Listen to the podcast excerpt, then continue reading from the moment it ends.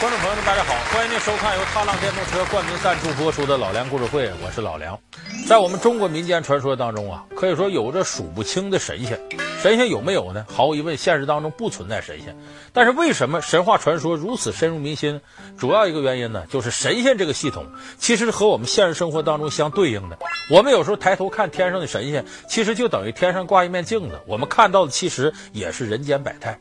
所以说这一点来讲，无论东方和西方，它的神话系统当中啊，你都能找到现实社会的影子。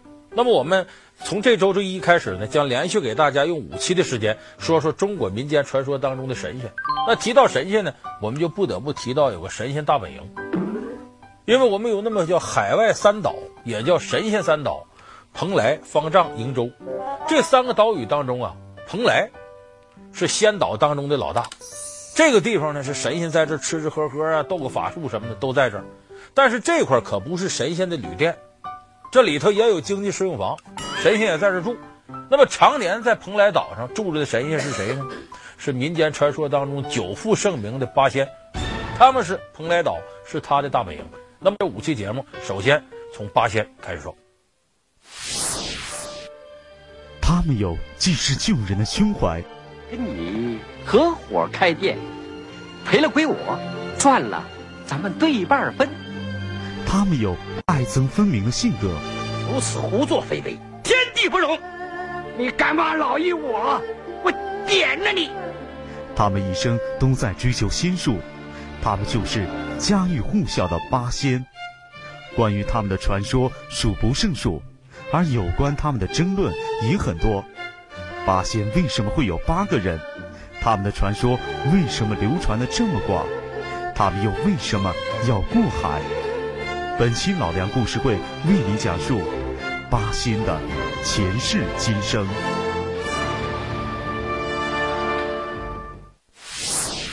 咱们说八仙呢，首先得弄明白八仙是哪八仙。有人说你这个还不知道，那不就铁拐李、汉钟离、李洞宾、曹国舅、韩湘子、蓝采和、何仙姑，不是这么八仙吗？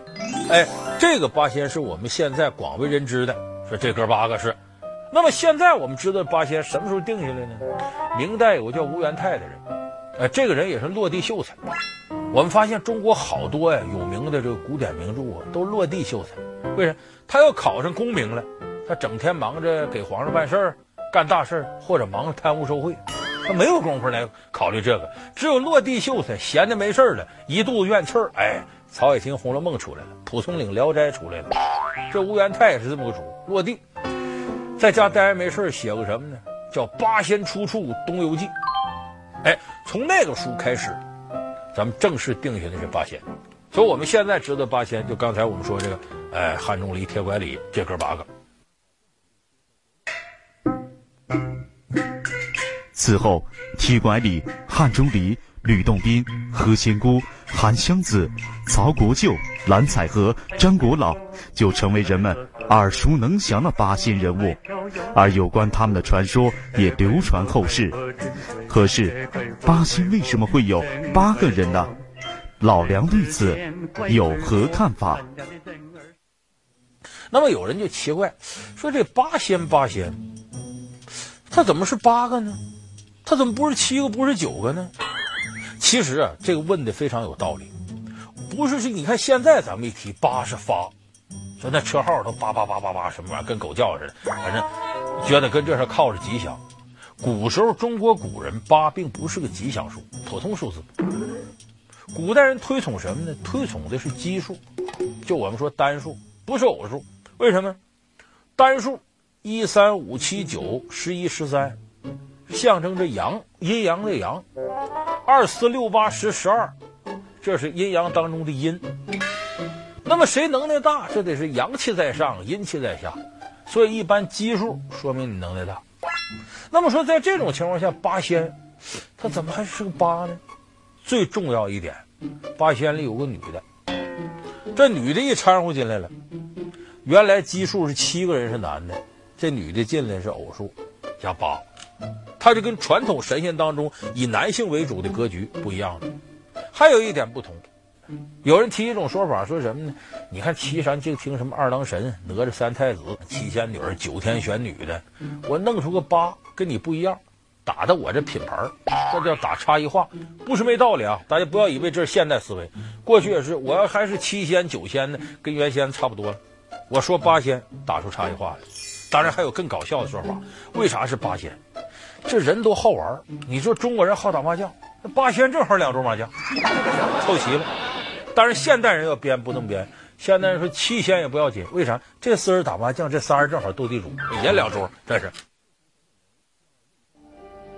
除了老梁说的这些原因外，八仙的形成还有其他原因吗？我们看一九八四年上海电影制片厂拍摄的电影《八仙的传说》，对八仙为何是八个人有了另一番解释。传说八仙原先只有七个人，他们经常在蓬莱聚会。今日咱老李自愿做东。请众仙蓬莱小聚。在一次聚会中，提拐李提议凑成八仙。哎，这还空着一个杯子，要能凑成八仙，岂不更美？而要度化的人就是不得志的皇亲国戚 曹国舅。陛下，古人言：“忠言逆耳利于行。”为保社稷，请陛下三思。放肆！陛下。朕念你为母后胞弟，免你死罪，赐你远离京华，东去蓬莱，寻一清净之地安度一生去吧。此后，经过七仙的努力，终于曹国舅位列仙班，成为八仙。所以说，这个八仙呢，这从数字上来讲呢，呃，多少也有点破除传统惯例、标新立异的味道。那么，你看八仙。这个形象在民间成熟起来以后，你发现这个中国各个地方，从北到南，哪个地方民间都有和八仙有关的传说，就是它流传范围啊，在神仙里边可以说是最广泛的。那为什么八仙流传范围这么广，而且八仙的故事深入民心还多？这什么原因呢？首先有一点咱得说，八仙啊给了我们凡人一种希望。你比方咱普通人，玉皇大帝高不可攀。啊，太上老君绝对权威啊，够都够不着。但是八仙，你看看，这些人成仙之前都是咱普通人，甚至还不如你我呢。你比方说那个铁拐李，是个卖药的瘸子，贫道炼丹千日，方得 换容仙丹呐。可是戏言可以当场试验，如不灵验，任你处置。请，请。蓝采和是呢，在街上打板要饭。有钱就有理，无钱被人欺。大官吃小官，小官吃百姓。豺狼当道，日无光，搞得百姓有苦无处。何仙姑就普通一个少女。仙姑，妈，你走路不方便，一个人出来，遇到狐狸，那可怎么办呢？你看这些人。孩子，基本上就是跟我们普通人没什么区别，即使是有位置的曹国舅，官宦子弟，啊，汉钟离是将军，可也都是不得志挨整的，所以他这个构成呢，极大的拉近了跟普通人距离。哎，一看，你看一个瘸子他成仙了，这酸秀才才成仙了，老百姓想咱也有戏，也能练，所以说他这个呢，等于拉近了跟老百姓之间的距离，这是第一个，他，我们觉得他亲切。第二点呢。中国这神仙跟西方不一样，咱们看古希腊神话里边，古希腊神话是高度人性化，从最大个的神仙宙斯那开始，宙斯背他老婆外边也找人，所以古希腊那神仙搞个男女关系了，弄个婚外恋了，斗个气儿了，嫉妒啊，小气、小心眼儿啊，背后使使黑脚捅刀子都有。古希腊神话里，所以你听看他那神仙，你觉得那就跟看咱们自个儿一样，但中国神仙不是，都高高在上，高不可攀。可八仙一出来，咱一看，行了，这种人性化的神仙咱找着了。为啥呢？这个八仙毛病非常多。你比方张果老比较小气，一点东西当回事儿。哎，你这么挑我的柿子还卖不卖了啊？你这柿子这么小，多少钱一斤呢？放心，放心，放心。你买也不能挑啊！哎，五个钱两斤，五个钱啊！这么小的柿子还五个钱两斤呢？买不买不买算了嘛。哎呀，便宜一点行不行啊？啊？不行不行，五个钱两斤啊！哎呀，你是做生意的吗？我不买了。吕洞宾好色，一见到漂亮女孩走不动道。哎，那个铁拐李说他本事大，说那药能普度众生，包治百病。人问了，你又不掌握本，你怎么能包治百病呢？你有本事把你葫芦药拿出来，你把你瘸腿治好了，我治不好。你，就这八仙各有各毛病，就跟我们普通人很像，咱们都有缺点，是人就有缺点。他成仙了，他也有小毛病。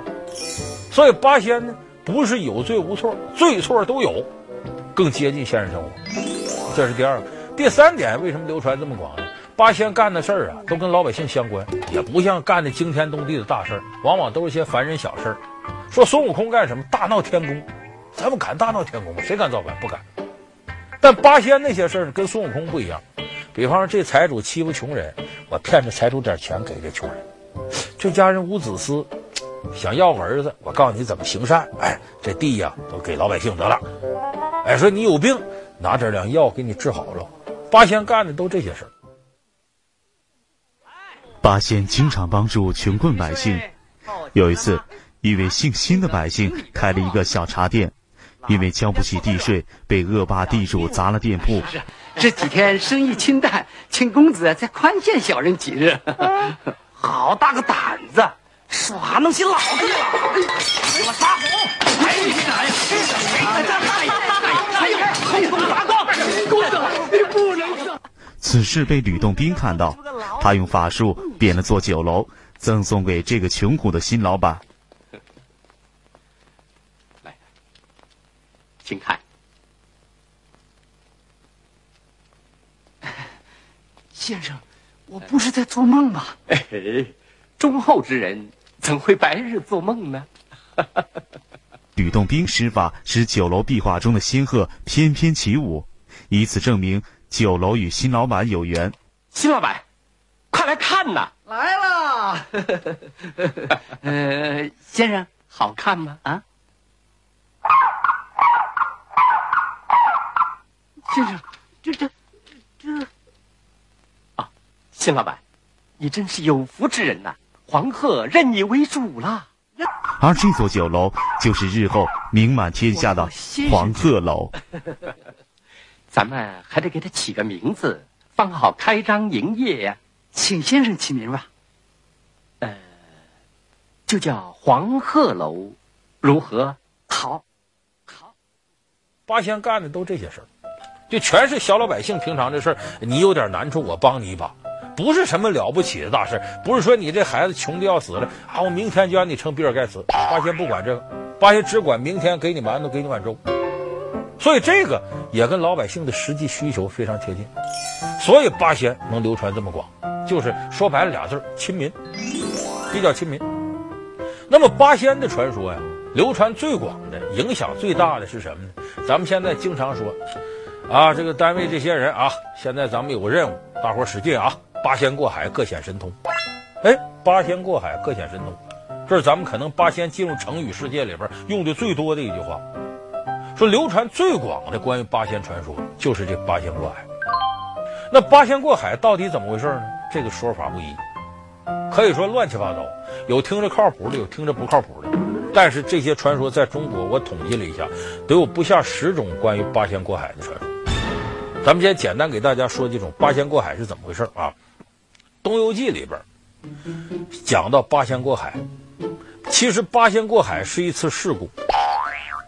什么事故呢？耍酒疯造成的，喝酒喝多了，几个人胡说八道，是怎么着？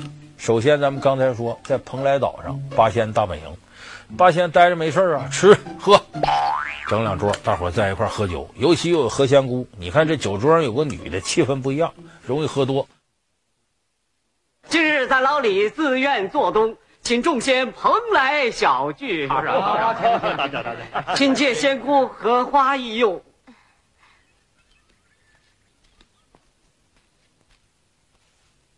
请仙姑施法。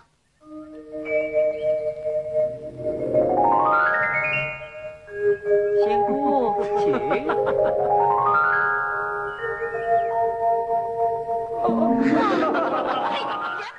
我大学同学聚会，开始坐那一看，有些女同学好多年没见了，坐着都说：“哎呀，我们这身体不行，喝不了多少酒。”过一会儿，女同学一敬酒了，一看大家一个个敞开怀喝，全喝多了。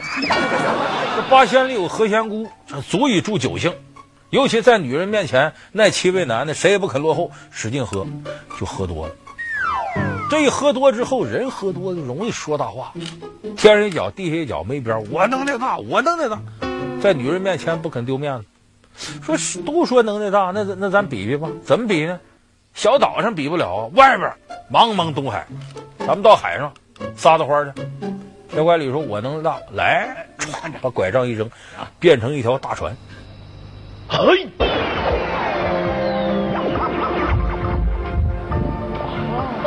呀，好大的船呐！哎呀，这船够大的啊！师傅，你真行啊！来，我先来。哎！哎！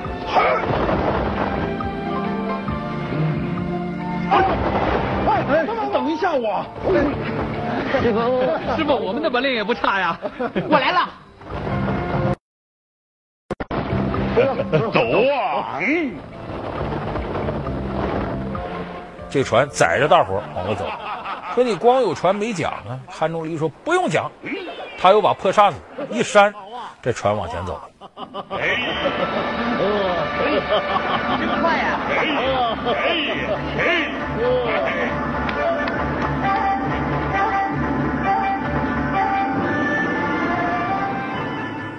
都说海上波浪太大颠簸，蓝采和说看我的，啪啪阴阳板一打，水路分开，水平如镜。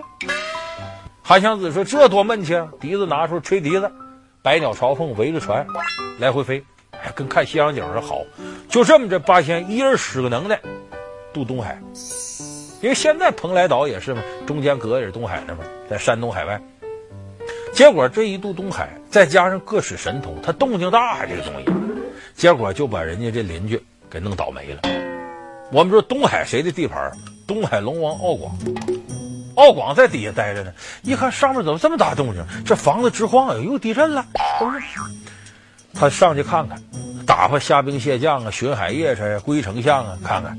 一看这么回事，龙王不干了，说你作闹，你喝酒，你在陆地上怎么都行，到大海里到我的地盘了，这还了得？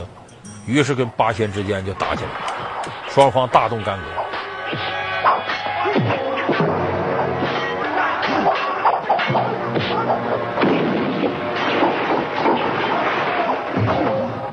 混账！人说东海龙王没能耐，当年让个孙猴给闹的那没招没落的。各位可不要小瞧东海龙王，强龙不压地头蛇，龙王可不是个小官，只不过孙悟空能耐太大了。龙王的能耐一点不比八仙差，东海龙王敖广那等于是玉皇大帝派下来的封疆大吏，本事大得很。双方打来打去呢，蓝采和八仙里岁数最小，能耐最低，让龙王给挡进龙宫去了。这八仙不干了，少兄弟哪行呢？更加兴师动众，又请神仙，请帮手，还找来不少黑社会的什么帮忙。啊，最后这事儿呢，玉皇大帝、孙悟空都出面了，给摆平了。所以八仙过海，各显其能呢。这个故事应该说是流传范围啊最广的一个。这八仙。那么第二种说法呢，和这不一样。第二种说法呢，并不是说这个八仙是撒酒疯，酒后驾车，哎违规，不是这个事儿。第二种说法是完全从正义的角度，说八仙呢过东海是为干嘛呢？为了普度众生，救苍生于水火之中。说有这么一天，大帝在天上待着。太白金星在旁边站着，太白金星老头能掐会算，说不好，这个人间有事儿，就这么派着汉钟离、铁拐李说：“你俩下去看看，下面怎么感觉一股怨气冲天？”下到下界一看，回来禀报玉帝：“启禀玉帝，凡间东海之滨一带出现严重疫症，死人无数。由于死伤沉积，民不聊生，所以怨声载道。啊，这么快就知道了。”天上一日，人间百年呐，玉帝说的也是啊。正如太白金星刚才说的那样，寡人掌管三界，断不能让生灵涂炭。哪位仙家愿意到东海之东的药岛采药，以济苍生之苦？臣愿往。好，那就出发吧。为啥怎么派他俩又打探宵又什么？刚才我说了，八仙在仙班里地位很低。说白了就跑腿打杂的，可是他神仙里的，到老百姓这里呢高人一等，哎，所以派他俩去呢，渡东海采药。渡东海又走过东海龙王地盘了。这龙王当年呢，向玉帝做过承诺，玉帝说：“我派你下去守东海，你给我看住了，闲杂人等不得入内。”东海龙王说：“得令，没问题，谁我不让他过去。”结果这汉钟离铁拐李下去呢，没有拿着玉帝介绍信。过这地界呢，龙王不让过，双方动上刀兵，把这个龙王的太子给打伤了。反正这小龙啊，反正一叫什么太子，你听准倒霉。咱们你看传统文化里什么什么太子，一般都倒霉的。哪吒不把这三太子今儿抽了吗？所以咱当太子也别当老三，三太子准倒霉。这样的话，龙王不干了，大闹天庭，告御状。